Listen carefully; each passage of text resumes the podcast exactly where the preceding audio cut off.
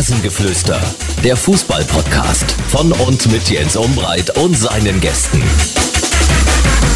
Hallo und herzlich willkommen. Wir sind angekommen in Folge 221 im Rasengeflüster.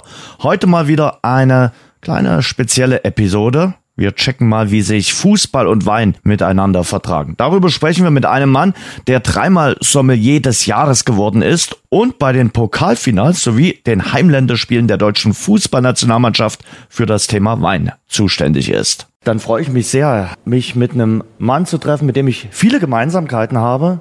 Die Leidenschaft für gutes Essen, für elektronische Musik, für unsere Heimatstadt und den Verein aus dieser Stadt. Freue mich sehr, mehrfach Sommelier des Jahres gewesen. Jens Pizonka ist bei mir. Jens, guten Tag. Vielen Dank für die Blumen, mein Lieber.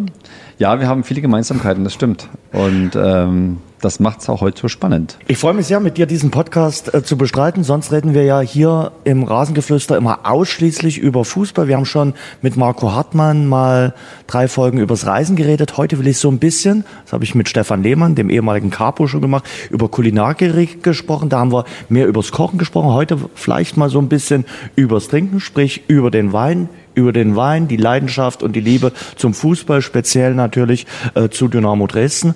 Und man muss sagen, das heute hier ist quasi unser Rückspiel. Genau. Denn das Hinspiel hatten wir im Stadion, Ja. gab es ein YouTube-Video, da haben wir Wein verkostet. Das war sehr cool. Leider ist darauf der Nicht-Aufstieg gefolgt. Das war sehr traurig, weil da bei dem Aber wir YouTube-Video. waren jetzt nicht dran schuld, oder? Nee, ich hoffe es nicht. Äh, bei dem YouTube-Video waren wir doch schon sehr euphorisiert. Ähm, das ging aber dann schnell mit dem Thema Mappen zu Ende. Aber jetzt, jetzt sind wir ja wieder euphorisiert. Und das macht ja im Augenblick auch richtig, richtig Spaß. Das war ein schöner Vormittag, muss ich sagen. Und Mhm. ich muss sagen, ich bin danach, ja nicht, nicht betrunken, aber angeheitert äh, von dann gezogen. Also Ja. fünf Weine zu verkosten, da dachte ich mir, Mensch, so Weinverkoster oder Sommelier muss auch ein schöner Job sein. Du hast danach immer gute Laune. Also ich bin in den Sender reingekommen, die haben zu mir gesagt, was ist denn mit dir los? Und so, oh, schön. Äh, ja, aber das ist natürlich das, die, die große Gefahr des, Ja. des Berufes und äh, ich versuche die wirklich einzudämmen. Also wir haben ja auch große Weintastings, wo wir an drei Tagen 100 Weine probieren und das wäre natürlich tödlich, das Ganze wirklich zu trinken oder wirklich auch zu schlucken. Ja. Dafür gibt's ja dann wirklich so das berühmte Spucken und äh, viel Wasser trinken, dass man solche Tage auch so übersteht, dass man da wirklich noch äh, fit dann den Abend starten kann. Ja. Aber du hast jetzt schon die schlimme Nacht von Meppen erwähnt. Äh, Was hast du nach der Nacht von Meppen getrunken? Äh, ich glaube gar nichts, weil wir wirklich sehr frustriert auf der Couch saßen, mein Sohn und ich, und Gibt's einfach so nur, nur, äh, frustriert geschaut haben. Ja. Gibt's so aber trotzdem, äh, ich sag mal, Wein, äh, wo du sagst, na ja, nach einer schlimmen Niederlage, wenn man Frust saufen muss, äh, kann man so einen schweren Wein raushauen, wo man vielleicht am nächsten Tag keinen Kater bekommt? ja klar, das auf jeden Fall. Äh, Der Kader, denke ich mal, ist ja das Thema von der Menge auch her. Ne? Also wenn man natürlich dann sich vor lauter Frust da zwei, drei Flaschen also reinzwitschert. Meppen hätten, äh, eine Flasche hätte da Eine nicht gereicht. wahrscheinlich, ja. Äh, nee, da gibt's natürlich schon auch einen Wein, aber ich trinke natürlich viel, viel lieber einen glückseligen äh, Siegeswein. Also Mhm. das macht natürlich unglaublich mehr Spaß.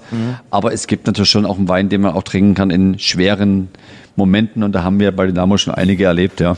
Man sagt ja immer so schön, passen Wein und Fußball zusammen. Man assoziiert Fußball häufig natürlich mit Bier. Also äh, das Bierchen äh, zu, zum äh, Spiel ist ganz logisch. Wie passt es mit dem Wein? Also Bier ist natürlich ganz klar. Ich selbst Es ist auch so, dass du auch Bierchen Ich trinke auch mein selbst mein Bierchen im Block, äh, definitiv. Aber das Thema Wein ist schon ganz spannend. Ich glaube, das Thema Wein ist schon auch was, was man da auf der Couch auch äh, ganz gut dazu genießen kann. Es gab mal ein Weinbar-Konzept mit dem damaligen Stadionchef Hans-Jörg Otto. Kinder dagegen geraten, also nicht VIP-Bereich, sondern auf der anderen Seite. Ich glaube, das ist MOP, glaube ich, die Blöcke. Das gab mal ein, ein Konzept darüber, auch mit Kunststoffgläser und Bag-in-Box. Also wirklich wunderschön, also mit so einer Holzhütte. Das ist aber dann vom Caterer so ein bisschen verworfen worden. Also er wollte das nicht unbedingt haben. Ich fand das total cool, weil ich glaube, da kann man schon mal gern ein Gläschen Riesling oder Spätburgunder in der Halbzeitpause trinken. Und das passt auch ganz gut zu einer Bulette oder auch zu einer Bratwurst. Aber ich denke eher so eine schöne Flasche Wein, so im schönen großen Spiel. Dynamo Dresden, Europapokal, äh, da kann man schon mal eine schöne Flasche aufmachen, ja. Ja, momentan aber sind das Europapokal nur YouTube-Videos. Also um nochmal, und dann weißt du, wie es ausgeht. Also Ja. das ist jetzt äh, nicht der große Überraschungseffekt, dass du ein Fußballspiel anguckst und mal gucken, oh, wie man sehen, wie es ausgeht. Ja, man kann ja mal ein bisschen, träumst. bisschen, bisschen träumen davon. Du hast aber noch einen Traum. Den habe ich auf jeden Fall noch. Ich habe es ja nun lange miterlebt, habe ja im Prinzip alle die letzten Spiele alle mitgemacht. Gnade der frühen Geburt. Ja, genau der frühen Geburt. Und ich bin immer noch optimistisch, auch wenn es wahrscheinlich eher über den DFB-Pokal klappen würde, denke Mhm. ich, in den nächsten Jahren. Aber irgendwann müssen sie halt mal ins Finale kommen. Ja, ein bisschen über Dynamo werden wir sprechen. Seit Ja. 1980 bist du Fan der ruhmreichen Also ich Sportgemeinschaft. habe vor dem Gespräch nochmal nachgedacht. Also meine ersten Tränen für den Verein habe ich 1979 vergossen. sogar schon Das müsste das Rotterdam-Spiel. Also es Okay. Mhm. war auf jeden Fall das Rotterdam-Spiel, dieses Europapokalspiel, wo sie wirklich kurz vor knapp noch ein Tor kassiert haben. Mhm. Und das war meines Wissens, glaube ich, 79. Und das waren die ersten Tränen, die auf der Couch geflossen sind. es sollten noch einige folgen. Das stimmt, aber Mhm. auch Freudentränen. Aber auch Freundentrainer. Ja, wie gesagt, dieser Verein vereint so vieles und gut, es gibt 140 Kilometer von hier entfernt einen Verein, da feierst du einen Sieg nach dem anderen, trinkst dazu aber irgendwie Zuckerwasser. Äh, und ob das so Schöne schön Pause, ist. ja. Ja, ja. Also dann lieber äh, Freud und Leid äh, zusammen äh, genießen. Definitiv. Also das ist nun mal das Thema, was mich seit 79 begleitet. Mein Vater schleppte mich damals in dem Stadion Hm. und der Funken ist direkt übergesprungen und das soll auch so bleiben bis ans Lebensende, wie es schön heißt. Also einen Verein sucht man sich nicht aus, den hat man irgendwie äh, entweder durch die Eltern bekommen oder durch die Heimatstadt äh, das Gefühl, das ist einfach da und dann kannst du nicht sagen, okay, ich wechsle den jetzt wie die Kleidung oder vielleicht mal die Frau, sondern Gibt's der bestimmt. Fußballverein ist dir gegeben. Ja, Klar, manchmal Ja. hatte man dann früher, ich auch, äh, einen Verein dann noch in der Bundesliga, aber der Verein aus der Heimatstadt ist immer mit das Größte. Absolut, absolut. Das bleibt auch so. Ah, hast du noch äh, Verein, Bundesliga? Ja, ich habe früher mich, also wo die Mauer noch stand, schon auch für Bayern, Bayern München schon interessiert, ähm, aber habe mir auch alles angehört. Also wir haben ja im Tal der Ahnungslosen jetzt nicht so viele Chancen gehabt, aber wenn ich, wenn mal die Chance da war, in Leipzig irgendwie beim Onkel zu sitzen auf dem Fernseher mit der ARD, ZDF, da hat man schon geschaut, aber im Prinzip war es einfach Dynamo. Wie wird man denn Sommelier? Indem man dieses Thema lebt und liebt. Also ich glaube jetzt, nur weil das gerade irgendwie hip ist, äh, diesen Posten zu haben, ist es, glaube ich, schwer. Es ist schon ein Beruf, der extrem viel Leidenschaft und auch Liebe zu diesem Thema. Also man muss unglaublich viel reinstecken, auch theoretisch und auch dieses Probierthema, obwohl das natürlich jetzt vielleicht für viele ein bisschen lustig klingt, aber das kann auch schon richtige Arbeit sein. Und man muss halt wirklich auch viel lernen. Einfach dafür ist diese Bandbreite des Weins einfach so groß, dass man auch selbst nie auslernen wird. Also Selbst die ganz großen äh, Weltsommeliers, selbst die ist noch nicht am Ende. Aber wenn man die Leidenschaft hat und dann das packt, kommt man auch, kann man auch unglaublich viel mit diesem Beruf erreichen. Wann kam das bei dir auf, dass du gesagt hast, Mensch, der Wein, das Ganze drumherum, das interessiert mich auch die unterschiedlichen Geschmacksrichtungen, die so ein Wein entfalten kann? Also das Thema Wein, denke ich mal, war schon so ein bisschen in die Wiege gelegt. Äh, meine Eltern hatten in den 70er Jahren die Gastronomie des Fernsehturms in Dresden unter sich. Und sicherlich habe ich da jetzt, jetzt noch nichts mitbekommen, aber man hat so ein bisschen dieses Gastro-Feeling bekommen. Und ähm, in der DDR war das Thema Wein ja jetzt auch nicht auf dem Megafokus. Ähm, da gab es schon ein paar nette Sachen, aber halt wirklich nur ein paar. Aber das ist dann so gewachsen. Ne? Also man hat dann mitbekommen, bei Familienfeiern gibt es halt ein Fläschchen auf dem Tisch und das hat man dann so mitgenommen und dann irgendwann ist das natürlich dann mit, dem, mit der Ausbildung zum Beruf dann auch wirklich ein richtiges großes Thema geworden. Ja. Die äh, Geschichte mit dem Fernsehturm müssen wir natürlich nochmal, Gastronomie seit der Wende geschlossen dort oben. Ja. Aber dort oben hatte man natürlich einen fantastischen Blick auf die äh, Stadt. Also das war schon äh, großartig, dort hochfahren zu können und sich das Ganze anzuschauen. Wie gesagt, äh, seit der Wende geht das nicht mehr so. Äh, aber das war schon Das war der epochal. Hotspot damals, ja. Ja. Also meine, wer da oben essen konnte, durfte, wie auch Ja. immer, das war schon wirklich ein Erlebnis, ja. Ja. Ob man das jetzt nochmal so kopieren kann, ich bezweifle es. Ja, ist schwierig, ne? Mhm. Also weil du natürlich äh, nicht ganz in der Stadt bist, sondern außerhalb. Genau. Äh, du siehst es eher kritisch. Ja, ich denke, die Infrastruktur da oben ist einfach Ja. äh, katastrophal. Damals war das halt jetzt nicht so dramatisch. Jetzt ist da ja oben viel gewachsen und es gab mal eine Idee, die fand ich total cool. Das war so vom Schillerplatz mit einer, mit einer Standseilbahn oder mit so einer Schwebebahn da hoch, irgendwie über die Elbe. Aber die ist wahrscheinlich nicht finanzierbar. Aber Mhm. Ja. das wäre so à la Barcelona, wäre das natürlich schon Ja, großartig. cool. Ja. Aber ich denke mal, das wird wahrscheinlich finanziell die Stadt in die Ruin treiben. Früher ist man mit der 93 dort hochgefahren und Ja. äh, hatte dann äh, dort die Möglichkeit auf den Fernsehturm hoch. Äh, Okay, ja. Sprechen wir über dich. Äh, Du hast äh, 1992 mit deinem Streifzug durch die unterschiedlichen Gastronomie-Facetten in Deutschland, vom Schwarzwald bis nach Sylt, vom Rhein bis an die Elbe, da ging's los. Du hast ja wirklich in diversen tollen Restaurants und Hotels gelernt. Ja, ähm, also ich bin ja so ein Flüchtlingswendekind, Ah. ähm, August 89 und bin dann halt gleich in den Westen gekommen, aber der Berufswunsch war hier schon in Dresden schon. Also ich hatte hier in Dresden eine Lehrstelle im Parkhotel Dresden gehabt als Restaurantfachmann oder damals hieß es glaube ich Kellner, keine Ahnung. Also im Westen hieß es Restaurantfachmann und das wollte ich auf jeden Fall auch dort im Westen weiterführen und dann habe ich da auch direkt angefangen. Äh, erst in Bremerhaven, wo wir zuerst waren, und dann ging es in der Pfalz weiter. Aber mich hat es unglaublich, jetzt würde man sagen, getriggert, dieses High-Level-Thema. Also ich habe damals schon vor dem Hotel Bellevue in Dresden, DDR-Zeiten gestanden, habe da der, mir die, die Nase platt gedrückt. Ich fand dieses, diese, diese tollen Hotels, diese fand ich irgendwie total spannend. Und so habe ich mir dann auch nach der Lehre auch gleich gesagt, ich bewerbe mich wirklich nur im High-End-Bereich. Also ich habe mir die, die Restaurantführer ge genommen und habe die bestbenotetsten Häuser angeschrieben, ob die mich Azubi, also als nach Azubi als, als jungen Mitarbeiter nehmen würden. Und dann hat das beste Hotel Deutschlands damals zugeschlagen. Oder ich habe zugeschlagen, wie immer. Und bin dann auf die Bühler Höhe gekommen, was halt damals in den Anfang der 90er das beste Hotel Deutschlands war. Oberhalb von Baden-Baden gelegen. Ein traumhaftes Haus, wunderschön. Der Max Grundig hat das damals gebaut gehabt oder hat das ausgebaut gehabt. Und wir hatten halt da die Hochzeit von Boris Becker, wir hatten Karl Lagerfeld, wir hatten alle Bundespräsidenten, wir hatten Fußballer natürlich, große Namen, Künstler, Udo Lindenberg, ach, Fritz Walter, äh, Fußballgott aus der Pfalz. Äh, Also wirklich große, große Namen und das hat unglaublich viel Spaß gemacht, da oben zu arbeiten. Und da ist natürlich das Thema Wein noch mehr im Fokus gewesen, weil man hat ja in einer Weinbauregion gearbeitet und in Badener Rebland, wer es da nicht schön findet, dem ist nicht zu helfen. Aber Lehrjahre sind keine Herrenjahre, da musste auch ordentlich geschuftet werden, oder? Darf man jetzt, glaube ich, gar keinen Behörden oder was nochmal mitteilen, wie viele Stunden man damals da geschrubbt hat. Also ich kann mich da erinnern, äh, ich war da noch zwischenzeitlich in der Schwarzwaldstube bei Harald Wohlfahrt, damals bestes Restaurant Deutschlands. Legende noch. Jetzt immer noch bestes Restaurant Deutschlands, übrigens mit einem großartigen Dynamo Dresden-Fan als Küchenchef jetzt. Echt? Ja. Und damals, wir sind da früh um neun rein und sind nachts um eins raus, durch, ohne Pause, ohne alles, vielleicht mal so eine halbe Stündchen, äh, ein kleines Nickerchen im Stehen oder äh, an der Wand gelegt, aber sonst war das halt wirklich Durcharbeiten, aber man hat das wirklich, man kann es jetzt schwer verstehen, hat es gern gemacht. Also man hat wirklich im besten Restaurant Deutschlands, wenn nicht gar einer besten Europas gearbeitet und hat dort äh, jeden Mittag, jeden Abend Champions League gespielt. Muss man, wenn man es mit Fußball vergleichen würde, war das einfach Champions League. Äh, die Gäste haben das erwartet, wir haben es gebracht und ähm, das waren sehr körperintensive Jahre, aber es war unglaublich gewinnbringend. Also man hat da so viel rausgezogen aus dieser Zeit, dass mir das gut getan hat. Aber ich kann mir vorstellen, in so einer Küche, da herrscht auch ein rauer Ton. Quasi wie in einer Fußballkabine, oder? Also da darf man jetzt nicht zart beseitigt sein. Damals schon, ja. Also damals war das schon eine, äh, eine harte Schule, sage ich mal. Jetzt ist das ja alles ein bisschen runtergefahren, das ganze Thema. Es gibt immer noch so ein paar, paar Freaks, sage ich mal, in der Küche.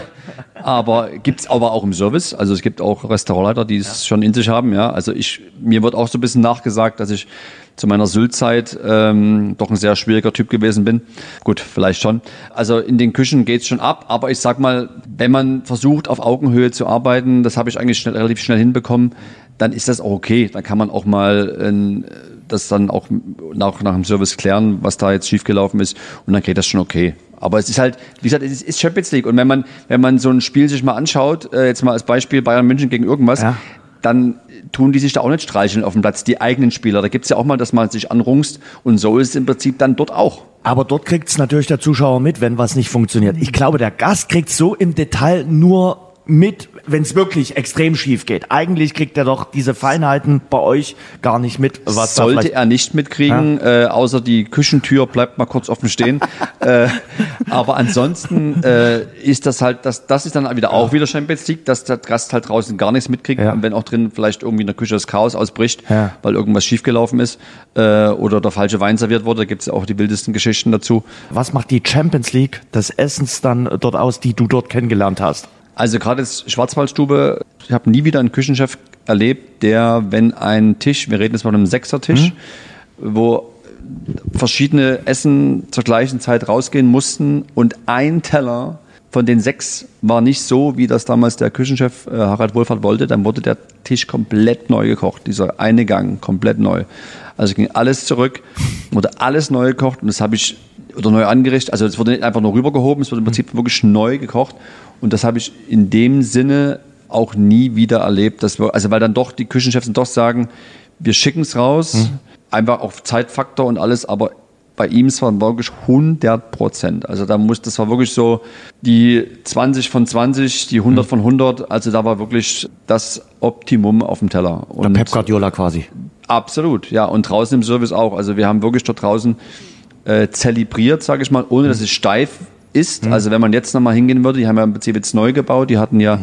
einen großen Brand das ist wirklich ein Erlebnis, so ein Abend. Auch wenn es teuer ist, mhm. auch wenn es viel Geld kostet, aber es ist einfach wirklich, man nimmt das nicht nur als Nahrungsaufnahme auf, man ist einfach wirklich wie ein kultureller Event, muss man mhm. einfach so sagen. Ja. Hat dir der Streifzug, da hast der Sylt auch schon erwähnt, mhm. Äh, durch die ganze Bundesrepublik auch gut getan, um die unterschiedlichen Facetten des Landes auch aufzugreifen und auch die unterschiedlichen Gastronomie-Facetten äh, mitzunehmen? Absolut. Also total spannend. Also ich meine, ich war ja fast überall. Also ja. äh, Schwarzwald, Schweiz, einen kleinen Abschluss in die Schweiz ja. gemacht, St. Moritz, Frankfurt, Sylt, Berlin natürlich, die wildeste Zeit in Berlin, glaube ich. Das war so, mhm. das war so die 98, 99, ja. 2000 wo Berlin. Berlin. Ein Hilber-Spot war, wo Mega. alle nach Berlin wollten, Ich sag oder? nur Tresor. Ja. Und äh, gerade die Sylter Zeit, auch Hamburg war ich ja auch. Das Coole war natürlich diese Zeit 92, 93, um nochmal auf das Thema Fußball zu kommen. Mhm. Als ich da meine Lehre machte, ich war ja, glaube ich, bei fast allen Auswärtsspielen von Dynamo zur Bundesliga ja. und das habe ich natürlich auch dann sehr wohlwollend genutzt. Mhm. Äh, aber ich sage mal, gerade dieses, dieses Multi-Kulti-Gastro-Thema, mhm. das hat mich unglaublich geprägt. Du hast äh, die Sylter Zeit jetzt schon äh, erwähnt. Äh, was war an äh, Sylt äh, so äh, speziell?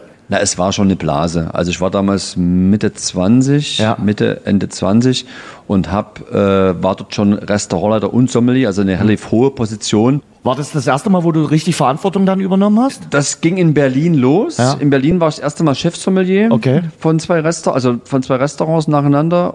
Und dann kam aber der große Sprung ins kalte Wasser nach Sylt und da war ich wirklich Restaurateur, Sommelier, Hausmeister, Querstrich, also wirklich, aber von dem absoluten Top, Top Haus, also mhm. immer noch das beste Haus auf Sylt, würde ich sagen. Und ja, das war natürlich eine riesen Herausforderung. Man hat ja mit, mit einem Gästeklientel zu, zu tun gehabt. Das hat man früher schon gehabt, auf mhm. Bühlerhöhe überall. Aber jetzt war man wirklich der Chef. Es gab halt keinen mehr, an dem man sich noch irgendwo ja. anlehnen konnte, sondern man war dann wirklich der gefragte Mann. Und das war natürlich total spannend. Och, Promi-Hotspot. Promi-Hotspot, ja. Also da, absolut. Auch viel Wirtschaft, also mhm. so jetzt, die man vielleicht nicht so auf dem Fokus hat, aber die natürlich in Deutschland viel zu sagen haben, ein Thema, äh, wenn es ums Geld geht. Aber auch natürlich Schauspieler. Muss es für die eigentlich immer das ganz große High-End-Essen sein oder sagen die, ach Mensch, ich sag mal Dekadenz und Fischbrötchen oder eine Currywurst, äh, Stichwort Berlin, äh, ist auch mal cool. Klar, also ich kann mich an Harald Schmidt erinnern, äh, einer der besten, liebsten, knuddeligsten Gäste, die ich je hatte, was einfach ein super cooler Typ mhm. ist und war. Und der war total entspannt. Also er hat sich gefreut über einen schönen Abend, ein schönes Glas Wein und essen auch gerne mal einen Schnitzel. Also ganz klar. Oder Franz Beckenbauer, äh, den ich auf Bühne Höhe als Gast hatte. Ein so netter Gast, mhm. unglaublich.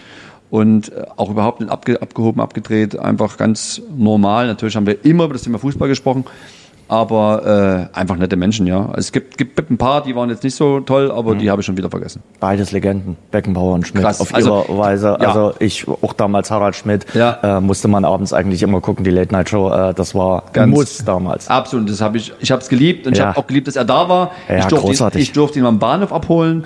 Also wir hatten ja so einen Rolls-Royce, einen uralten Rolls-Royce aus den 60er Jahren und den durfte nur der äh, Hoteldirektor und ich fahren. Und dann habe ich ihn mit diesem Ding da am Bahnhof abgeholt. Das war für mich natürlich ein Riesen-Event. Ja.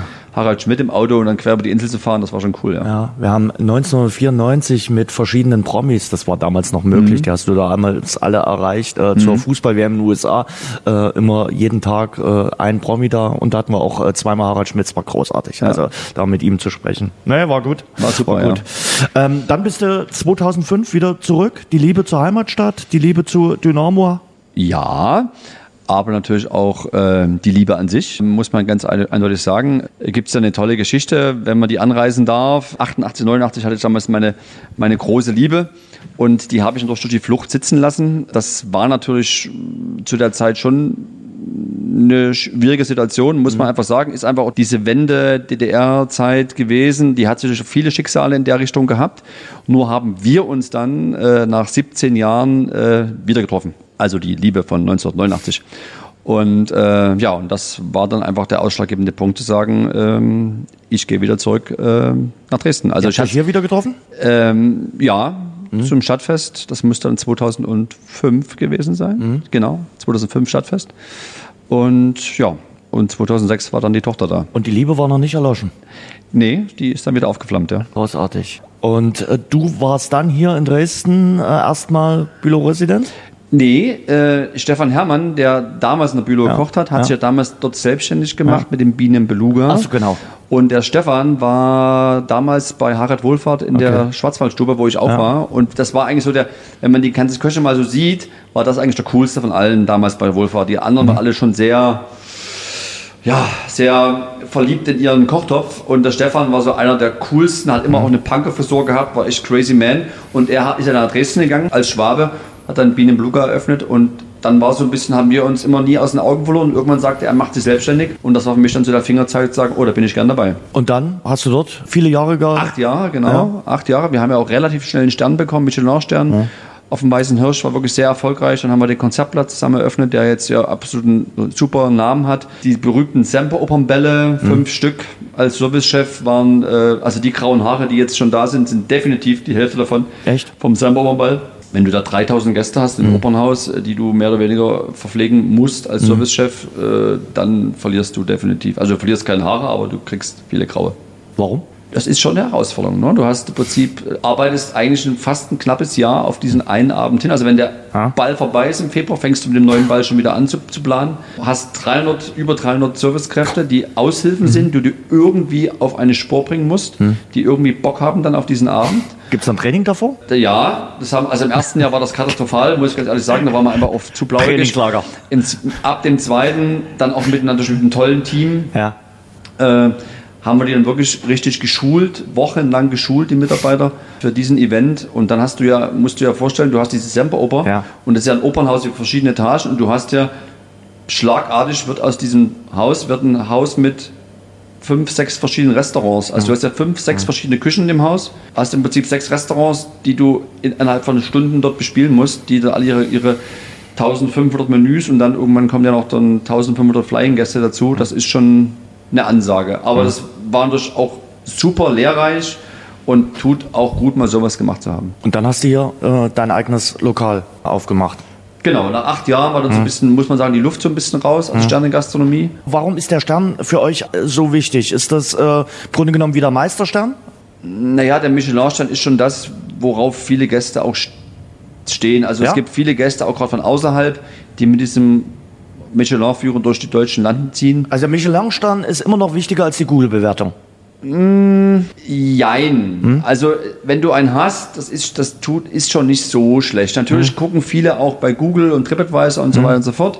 Aber ich glaube, wenn man in dem Level guckt, dann ist schon der Stern schon wichtig und noch besser durch zwei oder drei, ganz klar. Aber dann wird es auch preisintensiver. Ähm, aber irgendwie ist man ja dann doch immer so ein bisschen auch gefangen mit diesem Stern. Ja? Du hast ja immer dann, du kannst dich doch nicht so ausbreiten, wie du es willst. Und ich wollte es einfach dann auch ein bisschen locker haben. Und dann kam halt das Thema, was macht man danach? Und da ging eigentlich nur Selbstständigkeit. Und dann entstand die Weinzentrale erst im Kopf, dann natürlich auch als, als Location. Und das war halt wirklich Holztisch, Holztresen. Aber trotzdem natürlich Top-Produkte auf dem Teller und auch im Kühlschrank. Also das war natürlich dann das Wichtigste, dass man trotzdem natürlich mit den tollen Produkten weiterarbeitet, aber auf einer total entspannten Atmosphäre. Naja, aber Sommelier des Jahres wird man ja nicht einfach so. Also, weil man äh, vielleicht zwei Weinarten kennt.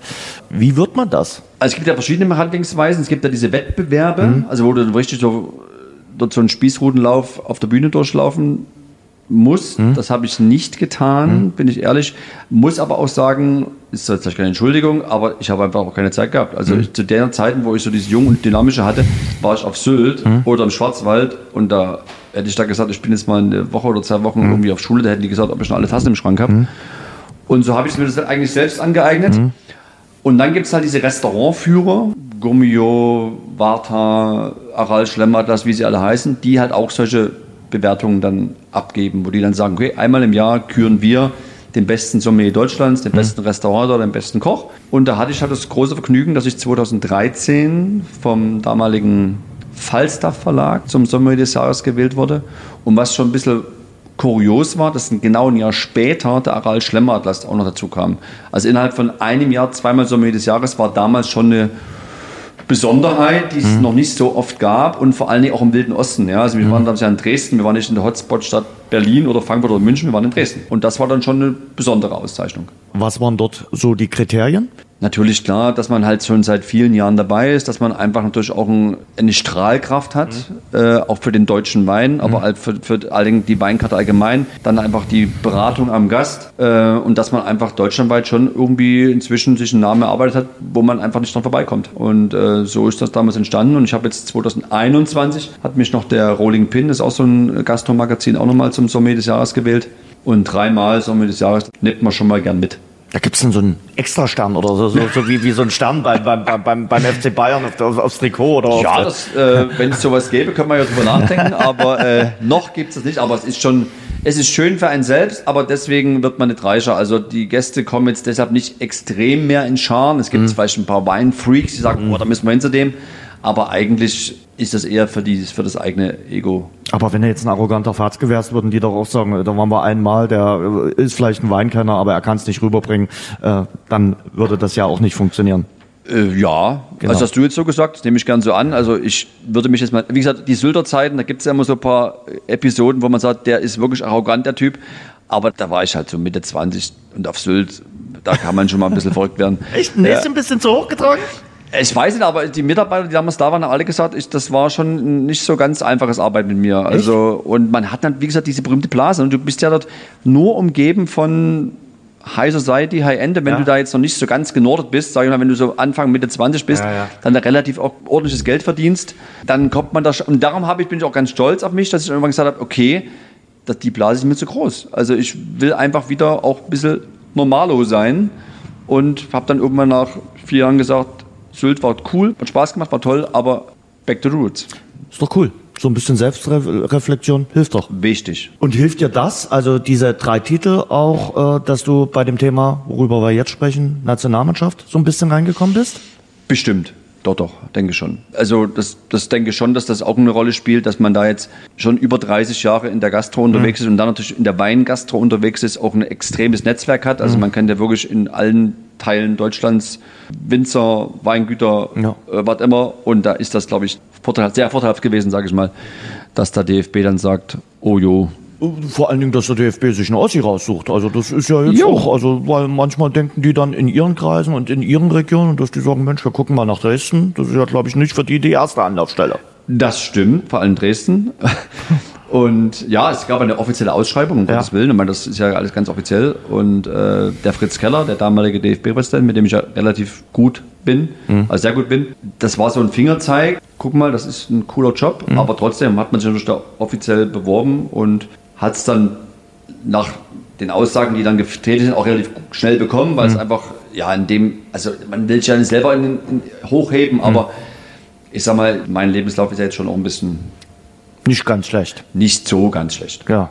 Punkt. Was muss man da machen? Also erklär mal, äh, du bist der quasi Weinausstatter bei den Heimländerspielen und bei den Pokalendspielen vom DFB. Genau, also es gibt ja die berühmten VIP-Bereiche, die sind mhm. alle ein bisschen größer als beim normalen Drittligaspiel. Bald Zweitligaspiel bald, ja hoffentlich, bald Zweitligaspiel. Und da gibt es ja auch relativ viel Wein. Mhm. Also das ist das Thema Bier schon wichtig, aber das mhm. Thema Wein spielt auch eine große Rolle. Mhm. Und da gibt es eine große Weinbar, mhm. die hat immer so zehn verschiedene Weine, alles deutsche Weine, ganz wichtig. Das kommt noch aus der Franz Beckenbauer Zeit. Der hat mhm. irgendwann gesagt, er will nur deutsche Weine in den Stadien haben, was ich sehr gut finde. Also jetzt, äh, wir sind jetzt vor dem Spiel gegen die Türkei, es wird jetzt nichts äh, Türkisches geben. Nee, also was, was wir jetzt neu gemacht haben bei der Türkei, mhm. ist, dass wir alkoholfreie Wein dazu nehmen. Okay. Weil man, weil es da doch viele gibt, ja. die da keinen ja, ja. Bock auf Alkohol haben.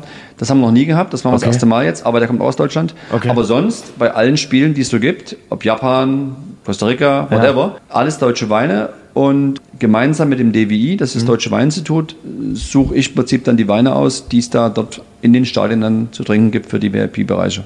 Wie lange vorher suchst du die Weine raus? Und nach welchem? Also normales Länderspiel, würde ich sagen, so sechs Wochen. Mhm. Pokalfinale war, glaube ich, ein Vierteljahr. Vierteljahr voll. Ja, also Pokalfinale ist echt eine Nummer. Also wir Okay. hatten, da haben wir zwei Weinbars, haben eine ganz große hinterm Stadion, also in, dem, in dieser Zeltlandschaft. Da sind dann 3000 VIPs, die sich in dieser Zeltlandschaft aufhalten und die Prinzip an unserer Bar. Natürlich gibt es auch eine Cocktailbar und Bierbars, aber wir sind die einzige Weinbar, die ist riesengroß, ich glaube 20 Meter lang und dort gibt es halt nur Wein und das machen wir oder ich mit meinen lieben, tollen, super genialen Kollegen. Und da musst du halt schon mindestens ein Vierteljahr vorher planen, was da gibt. Weil da geht es ja wirklich auch um Menge. Das ist ja unglaublich, was da getrunken wird. Ja, Pokalfinale 2024 kann man sich definitiv anschauen. Da werden Mannschaften drinstehen, die eine Weile nicht drin gestanden haben. Jo, ich freue mich da auch sehr drüber. Also ich danke dem VfL Wolfsburg. Schönen Gruß. ähm, ja, äh, da denke ich mal, da dann alle Arten, also weißer, Rosé, roter oder gerade im, im Mai kann ich mir vorstellen, wird dann auch viel Rosé schon getrunken, oder? Also Rot kannst du eigentlich zu Hause lassen.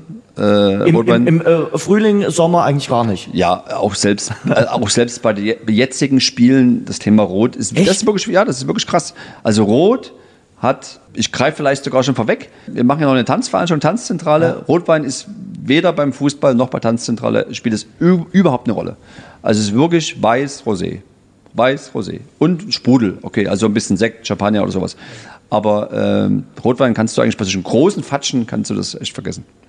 Ich trinke gerne Rotwein. Ja, ich weiß, aber also beim Länderspielen ist, gibt's, ich glaube, wir haben zwei Rotweine immer dabei und davon wird nicht mal eine Kiste leer.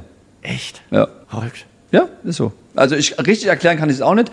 Ich denke schon, dass diese Frische vom Weißwein und auch vom Rosé, dass die belebender ist, also als wenn man dann wirklich schon eine Halbzeit einschläft. äh, aber, aber ich würde sagen, Rot ist einfach, spielt keine Rolle.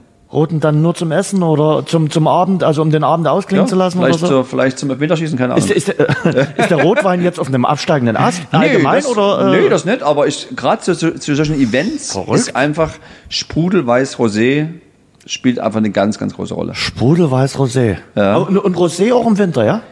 Na, das müssen wir jetzt mal sehen. Also letztes Jahr, ich bin ja gespannt. letztes Jahr im November eingestiegen in Leipzig bei dem Spiel gegen, Ja. gegen Ungarn. Das war das erste Katastrophenspiel.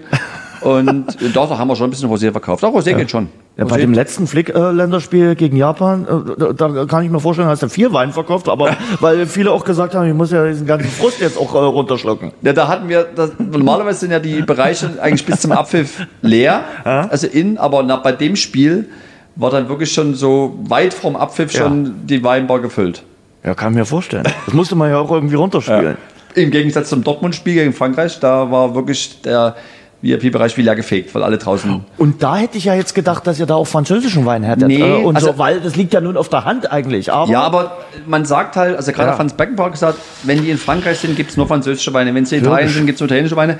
Was sie machen, sie machen das Küchenthema, dass sie sagen, wenn sie jetzt zum Beispiel gegen Japan spielen oder gegen Frankreich spielen, dass dann die Küche sich anpasst, also dass man schon immer auch französische Gerichte hat. Aber Weinthema wollen sie unbedingt nur Deutsch haben, weil wir einfach auch, glaube ich, das können wir, das sage ich auch selbst, sehr, sehr stolz sein können auf unsere Weinregion. Und da gibt es halt wirklich auch Weine, wie zum Beispiel Riesling, Paradebeispiel, das gibt es einfach in der Stilistik auch nur in Deutschland und vielleicht auch nur im, an der Mosel und im Rheingau. Und das gibt es nirgendwo sonst in der Welt und da können wir wirklich auch ganz happy sein mit. weiß man manchmal nicht, was das Gute ist, äh, weil das Gute so nahe liegt und sagt dann, nee, es muss unbedingt ein italienischer oder ein französischer äh, oder ein spanischer Wein sein? Ist ja meistens so. Ja? Also das, ja, ist ja so. Und das, meine ich, wir, also wir in der Weinzentrale, wir haben ja 80 Prozent nur deutschen Wein. Und das nur kann man eigentlich streichen. 80 Prozent deutschen Wein. Und äh, du kannst damit auch alles abdecken, auch alle Geschmäcker. Und selbst wenn sie äh, jetzt lange im Urlaub waren in Italien und sowas, das kannst du alles auch mit herausragenden, schönen deutschen Wein trinken, die auch kein Vermögen kosten müssen und die halt auch nicht einmal quer durch die Welt fahren müssen. Also ein guter Wein muss nicht teuer sein. Nö, muss Was nicht. ein guter Wein? Ich sag mal, du kriegst schon, also denke ich mal, wenn der jetzt nicht quer über den Erdball gefahren ist, kannst du auch schon für 6, 5, 6, 7 Euro Ja. schon ganz ordentlich Sachen kriegen, ja. Definitiv. Welche Weine, Weingüter sind momentan besonders im Trend? Ach, Weingüter ist wahrscheinlich extrem schwierig, weil natürlich das Thema gerade auch jetzt in, in Rheinhessen und der Pfalz, wo der, der Generationswechsel stattfindet, der findet überall statt, aber da finde ich, da ploppt es umso mehr auf, dass da unglaublich viele junge Winzer da ihr Glück suchen und das teilweise auch wirklich auch großartig finden. Und da gibt es ganz viele tolle große Namen. Vielleicht aber jetzt hier in Sachsen zu bleiben. Generationswechsel Matthias Schuh als Beispiel. grandios, was er da macht, wo er sich auch so ein bisschen, jetzt ein bisschen straff von den Rebsorten her, nicht mehr eine riesen Litanei an Rebsorten ausbaut, sondern auch ein bisschen guckt, was passt zu ihm, was passt zu den Böden, was passt zu der Region. Und ja, Karl Friedrich Aust, Frederik mhm. Fauré, Martin Schwarz, das sind ja alles wirklich tolle Namen, die wir hier in, in Sachsen haben, wo wir echt stolz drauf sein können. Und gut, da gibt es jetzt keinen Wein für 5, 6, 7 Euro, das ja, ist halt ein bisschen so ein bisschen das Sachsen-Thema. Aber da muss man halt einen Zehner auf den Tisch legen oder einen Elfer. Okay. Aber in dem Segment sagen wir zwischen 5 und 12 Euro kriegt man schon echt was richtig Gutes. Hm. Ich weiß, äh, eine Eismarke hatte immer das Eis des Jahres. Den Wein des Jahres 2023, gibt es den? Gibt es bestimmt. Also das DBI. Aber den, den du als Sommelier jetzt empfehlen würdest, würde sagen, hey, das 2023 ja, geht durch die Decke. I love Riesling. Also Riesling ist so meine Rebsorte, äh, weil man die auch in verschiedensten Spielarten trinken kann. Äh, und da muss man auch gar nicht das, die große Angst vor der Säure haben. Da gibt es ja äh, auch Ausbaumethoden oder Stilistiken von Weingütern, die da auch äh, das Ganze gut abfedern. Ähm, aber ich würde so gefühlt sagen, der Sauvignon Blanc hat, der in den letzten Jahren ziemlich stark war, kippt so gerade mhm. ein bisschen. Also der ist nicht mehr ganz so hip. Grauburgunder ist halt die Allround-Waffe. Mhm. Also Grauburgunder alle Weingüter sagen, sie leben im Prinzip von ihrem Grauburgunder und können dann so drumherum die schönen Sachen basteln.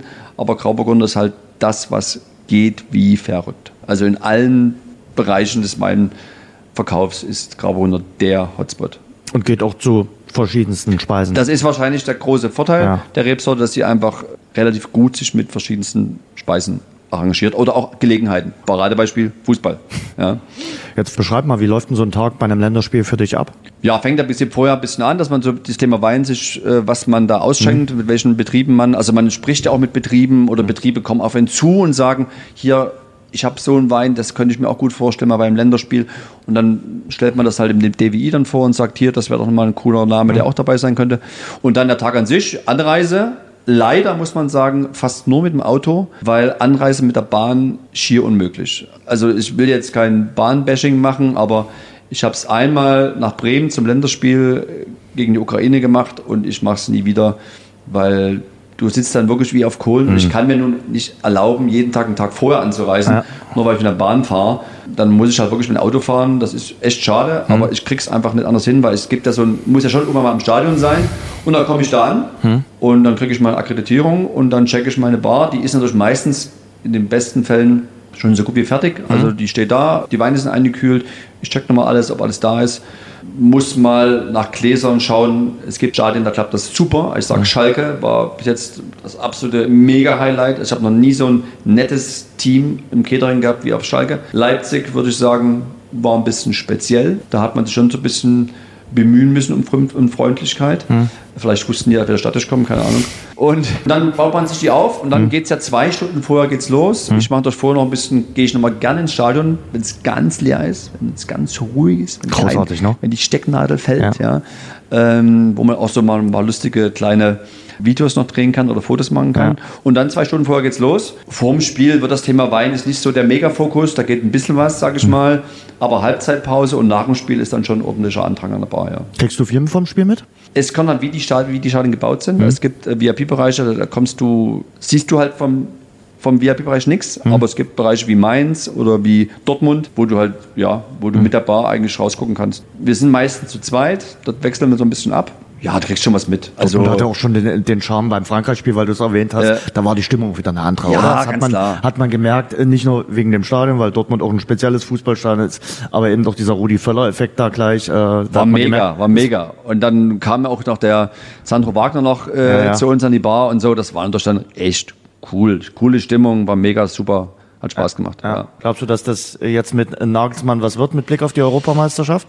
Also es kann nur besser werden. Mhm. Also ich habe ja die, die Stimmung des DFB immer so mitbekommen, wenn mhm. dann die oberen 10.000 da durch die Hallen geschossen sind, im wahrsten Sinne geschossen sind nach den Spielen, weil sie mhm. alle toll frustriert waren. Das konnte einfach nicht länger gut gehen mhm. und ich glaube schon, es kann nur besser werden und ich glaube, diese diese USA-Reise, die war jetzt, jetzt so verkehrt. Und jetzt gucken wir das Türkei-Spiel an. Ich denke schon, dass die das Ding auch in Berlin gewinnen dann. Gerade für die Europameisterschaft wäre das natürlich schon grandios, wenn wir wieder so ein Sommermärchen Reloaded äh, aufziehen könnten.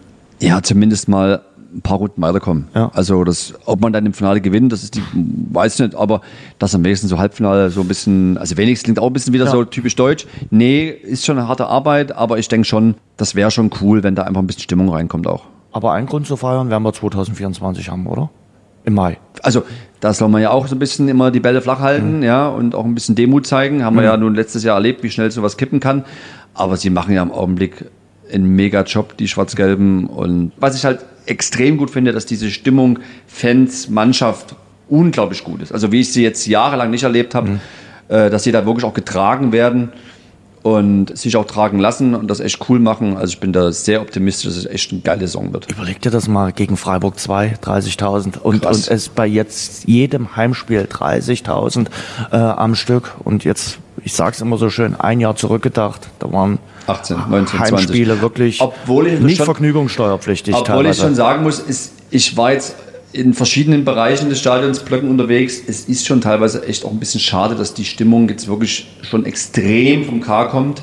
Ich gehe demzufolge auch fast nur noch mit meinem Sohn in K, mhm. äh, weil einfach dort einfach auch das Leben pulsiert.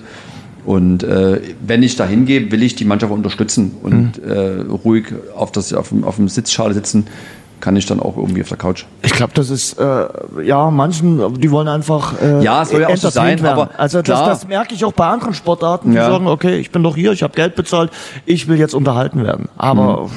eigentlich... Aber dafür, dafür steht Dresden halt irgendwie nicht. Also ja. ich, wir kennen es ja auch von früher noch und es gab ja auch schon Saison, wo halt auch, ich sage nur, das, klar, das sind halt so Highlight-Spiele, ne? Wie jetzt zum Beispiel Red Bull Leipzig, aber mhm. da hat das ganz schon ja getobt. Ja? Also mhm. da gab es, oder jetzt auch ja, Aue und sowas, mhm. da ist ja überall Druck, aber warum kann man diesen Druck nicht auch bei so einem normalen Spiel, wo die Mannschaft das ja auch braucht. Mhm. Meine Freiburg waren ja auch Phasen im Spiel, wo du sagst, ja. jetzt gibt's noch. Ja. Und wenn da einfach ein bisschen mehr Power noch von Rennen kommt, denke das hilft dann schon der Mannschaft auch mehr. Das ist einfach nicht, weil ich sie einfach so sehe, sondern was der Mannschaft, glaube ich, schon hilft, wenn da einfach mal auch aus, ein, aus einer Kurve irgendwo bisschen was rüberkommt. Ja. So, so, ein bisschen die südländische äh, Atmosphäre, ja, so Stichwort bisschen. Galatasaray Istanbul, wo das ganze Stadion dann einfach mal pfeift oder. Das werden wir jetzt nicht so ganz hinkriegen, aber so ein bisschen oh. mehr Power, das würde, das wäre schon ganz gut. Ja, aber, aber ich, ich, sag mal, Nörgeln auf hohem Niveau, ich weiß. Würde ich jetzt auch sagen. Ja. Also äh, wie gesagt, 30.000, die Hütte ist voll. Ich glaube, jeder, jeder Dritt und fast jeder Zweitligist sagt, das hätten wir auch sehr gerne. Absolut, absolut. Nee, nee, das ist schon cool und wie gesagt, im K macht's auch richtig Spaß. Und es lässt sich auch schön anschauen. Also momentan äh, die Fußballspiele, die da Dynamo Dresden dem eigenen Publikum zeigt, elf Heimsiege in Folge, äh, saisonübergreifend, das spricht schon für sich. Definitiv, definitiv. Welchen Tropfen trinkt man nach so einem 2 zu 0 äh, Heimsieg gegen den SC Freiburg, wo man dann auch noch ein Traumtor aus 50 Metern gesehen hat. Was gönnt man sich dann als Sommelier? Als Sommelier trinkt man, äh, du wirst lachen, natürlich habe ich zu Hause einen Riesling getrunken. Echt? Äh, ja, ja, aber was Frisches halt, so ein Kabinett-Style, mhm. so ein paar Gramm Restzucker, eine schöne Säure dahinter. Das lässt, hat er auch nur neuen Alkohol. Das kann man dann wirklich wegschlurfen und man ist noch fit für den Abend. Das macht schon Spaß. Also das ist wirklich so ein Sieges, Siegesthema, ja, definitiv. Es, es, es gibt den, den, typischen Siegeswein, ja? Würde ich sagen. Also für mich ist es eindeutig, wäre das wirklich so was ganz frisches, trinkfreudiges ähm, Weinchen. Ähm, Wie viel kann man davon trinken? Eben, 9% Alkohol, da kannst du eigentlich mindestens die Hälfte der Flasche alleine leeren und den Rest lässt du dann deiner Frau über. ja. Aber das, aber ohne, dass man dann betrunken ist. Also man ist dann einfach nur, wie du damals in Radio ja. Dresden reingeschwebt bist, du schwebt man dann halt durch den Rest des Tages. Okay. Weil du, du machst ja, du hast jetzt schon durchklingen lassen, manchmal auch Tanzveranstaltungen. Ich glaube, da trinkt der ein oder andere vielleicht auch eine Dreiviertelflasche, um angeheitert mitzutanzen und einen schönen Abend zu haben. Ich sag mal nicht, dass sich die Leute dort wegschießen, aber es ist eine, eine schöne und entspannte Stimmung äh, zu guter, wie gesagt, uns eint die Liebe zur elektronischen Musik. Genau, also ich bin ja ein Love Parade Kind, äh, ja, habe damals auch. auch dieser, dieser wilden Berliner Zeit auch dort im Prinzip an der Strecke gewohnt und ähm, das ist halt immer in mir drin und war ja dann auch damals äh, ein Stammgast des Tresorclubs mhm. äh, des Alten und das habe ich immer mit mitgetragen. Irgendwann wird es ein bisschen ruhiger dann mhm. in einem. Man hört es immer gern im Auto, aber das war es dann auch gewesen. Und dann spinnt man also ein bisschen rum ähm, an seinem eigenen Dresen, dass man gern mal sowas wieder hätte, aber dass man auch nicht erst um 24 Uhr in so einen Club reingehen will, weil dann ist man ja noch meistens immer schon ein bisschen kaputt, weil man ja auch schon der Jüngste ist. Mhm. Und dann sagt man sich irgendwann, machen wir es doch selbst. Und da habe ich einen super äh, genialen Partner gefunden, den Raphael und wir zwei haben das Ganze dann als Tanzzentrale betitelt, was mhm. durch der Weinzentrale mhm. sehr nahe steht. Und das ist eine vinophile Tanzparty im alten Puppenhaus. Inzwischen ist, glaube ich, das siebte Mal. Mhm. Haben auch eine recht coole DJ-Garde immer am Start und fangen halt schon um 21.21 Uhr 21 an. Mhm. Und die DJs sagen alles, es gibt wenige Clubs, wo um 22 Uhr schon die Tanzfläche sehr gut gefüllt ist. Ja. Und dann haben wir da so 500, 600 Menschen, die da echt Spaß haben und die auch so eigentlich so unsere Generation sind. Also so alles so ein bisschen 30, 35 aufwärts. Und es gibt halt viel, viel Wein. Eigentlich fast nur Wein. Mhm. Ein bisschen Gin Tonic noch und sowas. Aber ansonsten das Thema Wein einfach eine ganz wichtige Rolle spielt. Das ist die Tanzzentrale. Und da werden die, die, die. Menschen auch zum, zum, zum Wein vielleicht auch hingeführt teilweise. Und oh, äh, sagen wir, Mensch, heute. Weil, Bestimmt, ja. Hat man ja sonst so nicht so oft Nee. in Clubs, aber Also wir meistens sonst Mixgetränke oder Bier. ja oder ein Weißwein, Rotwein, Rot- Punkt. ja. Und was ist das? Weiß oder rot? Äh, das haben wir nicht. Also wir haben da wirklich auch immer ansprechende äh, Weine dabei und wir haben meistens auch Winzer direkt vor Ort, weil die das inzwischen so genial finden, da mal auch live dabei zu sein, dass eigentlich an irgendeinem Dresen immer auch ein Winzer mit ausschenkt, seine eigenen Weine und das auch wahnsinnig aufnimmt, wenn dann seine Weine zu der Musik getrunken werden. Das finden die meistens total genial. Echt? Also alle, die jetzt da waren, außer sie lügen, fanden es grandios. Dass ihr Wein dann äh, dort Ja, getrunken wird. dass ihr Wein der tanzzentralen Wein war. Und wir suchen natürlich auch die Weine. Ich meine, das ist ja, Erfahrung hat man ja schon ein paar Tage Ah. aus, dass es jetzt keine schwierigen Sachen sind, die keiner versteht. Das sollen dann schon Weine sein, die auch Trinkfreude bereiten und Spaß machen. Und das kriegt man ja dann auch ganz gut hin. Jetzt verrat mir, gehen auf die Ziege ran so langsam äh, bei der Weinverkostung. Wenn ich im Restaurant die, die Flasche Wein hingestellt habe, wie stelle ich mich da besonders intelligent an, um den Wein zu kosten und zu sagen, ja, der ist okay. Man soll es nicht übertreiben. Also, ähm, Aber meistens kriegt ja der Herr den, den, den ersten Schluck Ja. und, und, und probiert die Flasche und äh, säuselt dann ein bisschen vor sich hin, versucht ein bisschen zu schnuppern und versucht sich da besonders intelligent und schlau anzustellen. Also wenn man in einem Restaurant ist, die einen, einen Sommelier haben oder Mhm. einen Weinexperten haben, dann testen die ja eigentlich schon vor. Ja. Also ist man da schon mal eigentlich safe. Am Ende geht es ja darum, hat der Wein einen Fehler oder Mhm. hat er Kork, also einen Korkgeschmack. Deshalb schnuppert man auch noch mal kurz an, der, an dem Korken. Also wenn man einigermaßen fit ist in dem Bereich, Mhm. riecht man es an dem Korken schon, braucht gar nicht probieren. Also das ist ja eigentlich so die Stärke, die wir haben. Du machst die Flasche auf, riechst am Korken und weißt eigentlich, du brauchst da gar nicht mehr groß dran rumzaubern. Das Ding ist eigentlich schon durch. Hat einen Fehler, hat keinen Fehler. Und äh, der Gast soll ja im Prinzip dann dieses für sich entscheiden, ja, der Wein ist wirklich so, wie wir uns das vorstellen. Ja, probieren, er muss schmecken, ist ganz klar. Wenn man den Wein selbst aussucht, ist es dann immer ein bisschen spezieller, dann zu sagen, der schmeckt mir nicht. Wenn Genau. man aber sagt, man hört auf eine Empfehlung, kann man immer noch mal sagen, na, Sie haben mir den empfohlen, aber so richtig happy bin ich damit jetzt nicht. Aber am Ende, Wenn man sich ihn selbst aussucht, sagt man doch in, ich sag mal, neun von zehn Fällen, ja, der ist okay. klar. Also es gibt schon auch ein paar Gäste, die da Echt? dann auch sagen, nö. Ähm, haben wir jetzt hier in der Weinstrahl nicht, aber es gibt schon, also früher gab es das schon ab und zu. Also gerade wenn es auch vor allen Dingen um hochpreisige Sachen ging. Ähm, dann wurde das Probierschluck natürlich auch komplett ausgeleert bis zum letzten Tropfen, um das noch alles mitzunehmen. ähm, äh, aber wenn es gerade wenn es fehlerhafte Sachen sind, da, da muss man auch als Gastronom kulant sein und sagen, okay, dann ist es so, außer man erreicht eine gewisse Preisschwelle. Ja. Also ja, ich habe ja auch schon Flaschen aufgemacht in meinem Leben, die haben 1000, 2000, Das 3000 wollte Euro gekostet. fragen. War der teuerste Wein sein Geld auch wert? Für Weinkenner ja. Mhm. Für jetzt nicht so oft Weintrinker, die hätten wahrscheinlich gesagt, "Hm, was ist das denn? Also man muss da, glaube ich, bei solchen ganz High-Level-Geschichten sich auch so ein bisschen reintrinken. Also Mhm. ich würde jetzt nicht empfehlen, seine Weinfreude zu beginnen mit einem Wein für 1000 Euro. Völliger Quatsch. Ja, also wirklich erstmal so ein bisschen das Thema reintrinken und dann sich auch so durch die Qualitäten durchtrinken und irgendwann mal sagen, okay, wenn ich da mal so einen Schluck abkriege, aber wenn man es nicht abbekommt, geht's Leben auch weiter. Wie trainierst du deine Geschmacksnerven für solche Weine, damit du eben den Unterschied dann auch schmeckst? Also an den Tagen selbst natürlich nichts wildes, aromatisches Essen. Also jetzt nicht irgendwie dann zum Dönermann vorher noch gehen oder sowas. Das ist ein bisschen blöd.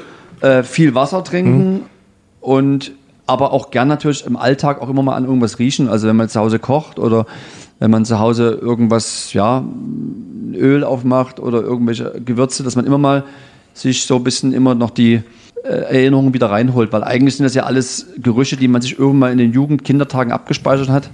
Und wer da halt viel, gerade so auf Bauernhöfen oder im Land, auf dem Land groß geworden ist, hat, glaube ich, da viel größere Vorteile in dem Bereich als jemand, der so als Stadtkind äh, die Plastikbox aufmacht und die geschnittenen Äpfel rausholt.